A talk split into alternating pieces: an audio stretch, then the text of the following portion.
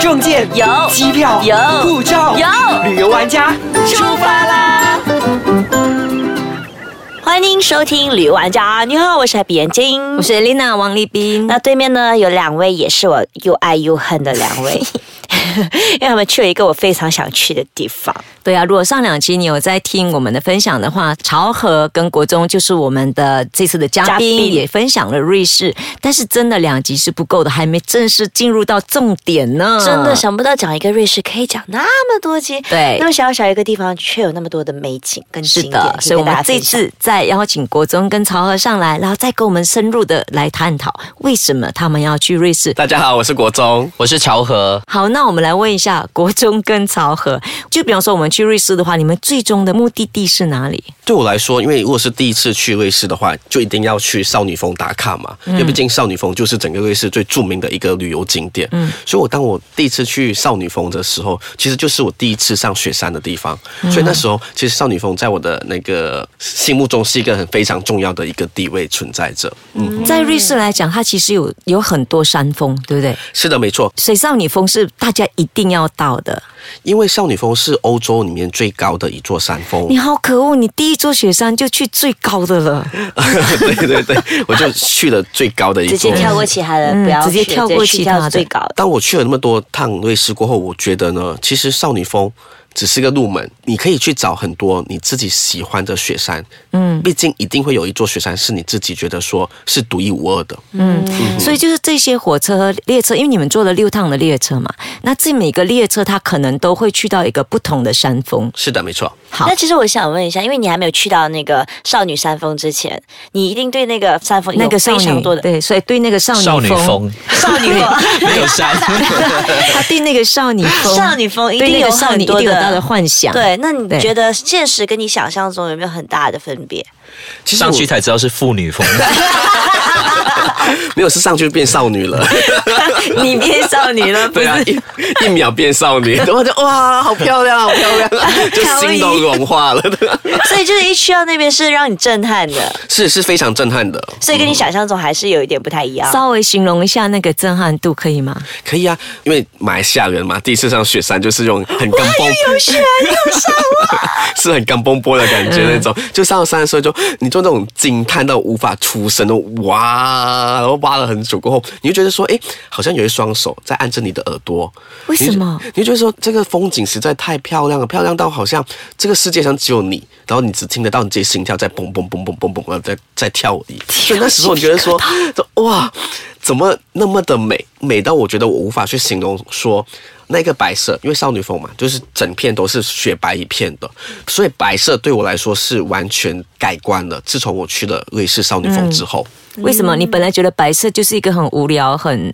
对啊，很就觉得是一个雪白很 flat 对，很嗯 flat，、就好像不用上颜色的是一个、雪呃很无聊的一个白纸一可样。是这个少女峰它是常年都是布满雪的，只要你上了高山上，嗯其实都是有雪的。嗯那除了有雪，还有什么？那如果是夏天的话，其实它有一些呃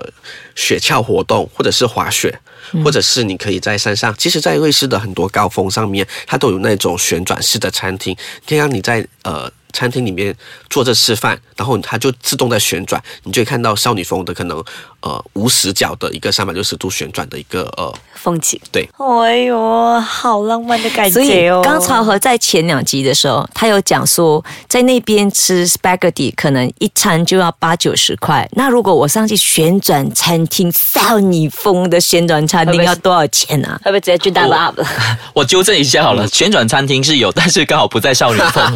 在在其他的山。对对我对，欠像打譬如说在那个有一个地方叫米伦的，然后嗯那边就有旋转餐厅，还有一个叫 Apenza 的，那边上面就有旋转餐厅。因为少女峰它可能不要让你这么完整的赤裸裸的给它看完，所以呢啊没有旋转餐厅来看。没有了，其实我这样讲好了他比，较因为含我蓄一觉点得是欧洲最高的山峰嘛，那我觉得说要把它建筑的这真的么有好，难已经有难度，何况是旋转，在营运上面我觉得难度很高，所以我觉得我可以体恤他们。但是在上面吃东西哦，其实是也是挺贵的，因为嗯像你一餐的话，马币两三百块是跑不掉。所以呃，但是在上面吃东西哦，你根本就不是去吃它的价格，而是你去吃它的价值。嗯是对，也就是说啊，在对浩浩白雪的这个地方哦，你就是觉得嗯哇，吃这个地方，你就随时旁真的旁边都有韩剧的音乐，然后 你就是直直接带入成偶像剧的男女主角。你这怎么的？一个明白吧？ 然后就自己幻想成是欧巴，然后就在想说啊，然后有没有人啦、然后一起来嘘寒问暖的感觉啊，对啊。可是只有一个欧巴，欧所以弟没有在。 感觉上就是，即使你没有钱，你都要去，因为即使挖地上的雪来吞也可以。我直接带泡面去，还玩不地会不上会的雪不。会，你不我会直接带泡面去，啊你不会拿来上面坐吞，因为真的是太冷了。你就是你接触那个冰哦，你就会觉得有刺痛的 感觉。真的哦对，哎，我知道我去瑞士的时候我要带什么了。带我啊吗要带那种 portable 的 gas 有没有？ 然后在那边带一个锅，一个泡面在那边，妹妹哇在少女妹峰上妹面煮，杯泡面就。好了，干嘛还要这么辛苦带那个去 煮？ 哎，这个这个好，这个好。对嗯，OK，下次记得带杯面过去，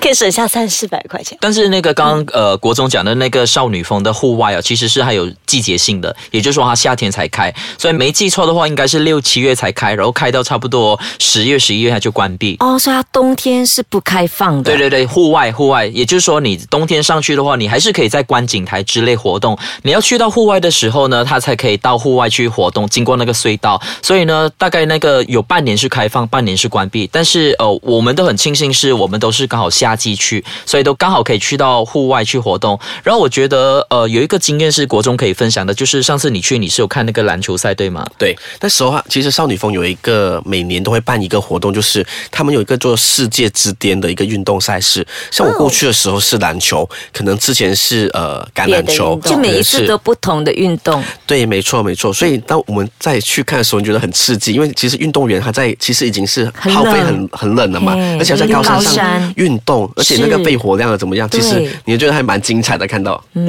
OK，这时候我们先休息一下，回来呢再继续跟大家探讨。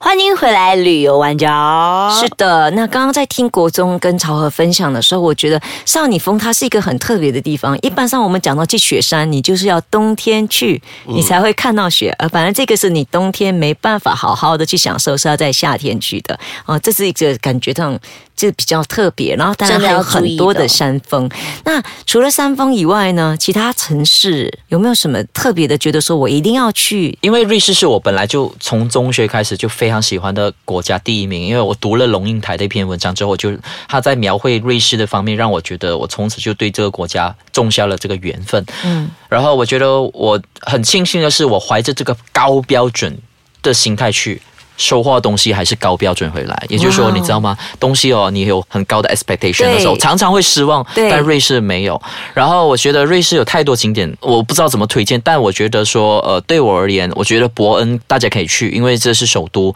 然后它首都比较不一样的地方就是，大家会去。各国的首都都是在比强、比大、高大上的感觉，现代感。但是伯恩是完全是大反其道，它是一个古城。然后这个古城呢，是它一半就是除了这个，譬如说中央车站啊，一些地方比较符合现代化的想象之外，它大部分的地区哦，城区它还是呃保留着很多古老的呃设计，譬如说伯恩是一个古城，它有一个护城河，所以它里面的建筑啊，会让我觉得说，哎，真的有点回到那个呃哈利波特的感觉。你走的路哦是石板路，然后你看到那个呃建筑啊，全部都是以前中古世纪保留下来的。然后呢，那边呢，其实我觉得伯恩，呃，它叫伯恩，就是它是德文 Bern，嗯，呃，是代表熊的意思，嗯所以呢，那边有一个熊园，就是有三只熊在那边生活，然后去嗯三只，仅有三 只啦，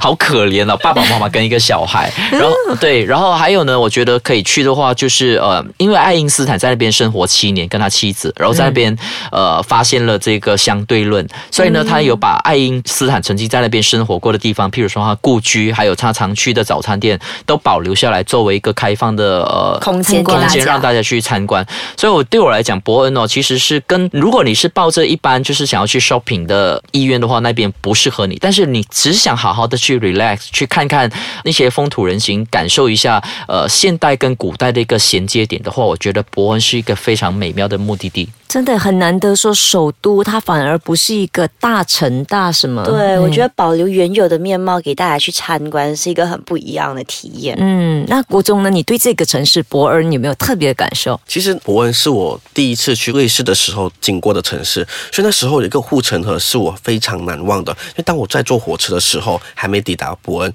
我就先看到的是护城河。它的护城河就是我们想象中的那种是呃环着整个城是市在走的。对嗯所以当夏天的时候呢，其实当地的居民其实是可以跳进河里面 游泳的。这么干嗯哼 净，是很干净的。其实，在瑞士的水资源来说，他们是可以啊雪直接山上的水，雪山是上流下来的水嘛，对不对？是应该是他们基本上是说，不管是雪山流下来的水还是湖泊，基本上都可以喝的，只是看你敢不敢喝。河流的水就对可以喝，可以直接喝了我差天哪你们两个没有喝，没有欸喂、 因为瑞士的政府针对所有的水源，他们都做了一个很大的过滤系统在他们的底下底部，所以呢，几乎所有一个地方你几乎找不到很肮脏的水质。哦，所以我你们这样在跳下去游泳，然后变口渴就呃咕噜咕噜咕噜咕噜几口这样下去。你看我们在其他的国家，比方说日本，比方说哪里，我们能够开 tap water 来喝，就已经觉得很惊讶了。这个可是是瑞河士流都竟然可以是河流的水可以河喝，流的水或者是城市里面很多喷泉的水，它其实是可以喝的，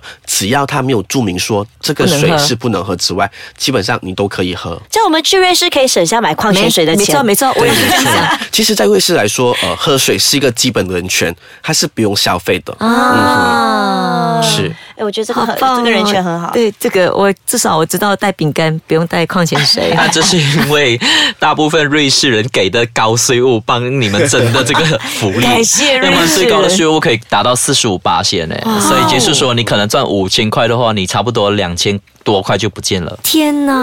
嗯但是瑞士人应该不会收入这么少，因为他们的东西那么贵。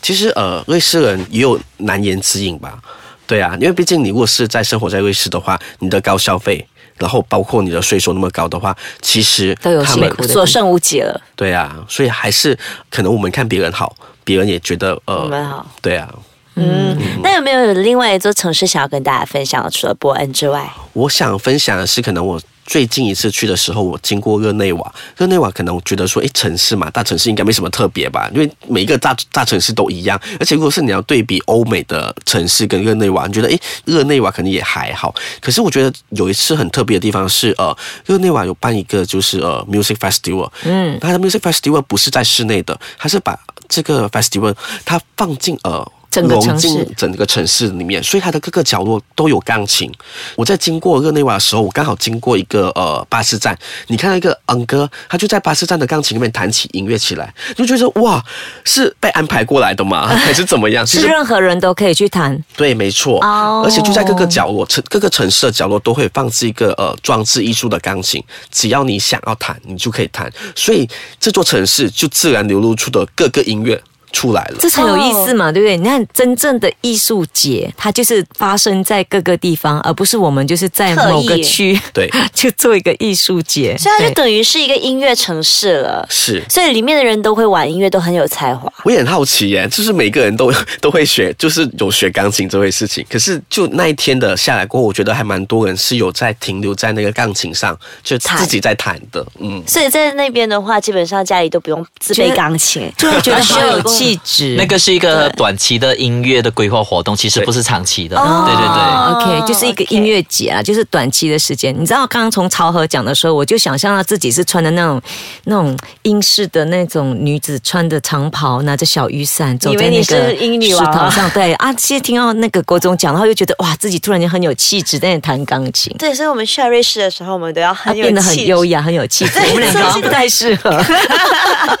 好，其实真的讲到现在已经是第三集了，我们还是觉得不太够。下一集可不可以再邀请国中跟草河再上来呢？当然可以呀、好，哦， 那我们现在只好暂时说拜拜拜。拜。呃，如果有什么想要给我们留言的话呢，可以上我的 Facebook Happy 感言精英，也可以去我的 Facebook Elena Heng 王立斌或，者是可以去到 S 卡场 MY 底下留言。或者呢，也可以到我们的杂志 Premier Travel 马可波罗的 Facebook 留言。耶、那我今们天谢谢两位，谢谢我们下一期再见。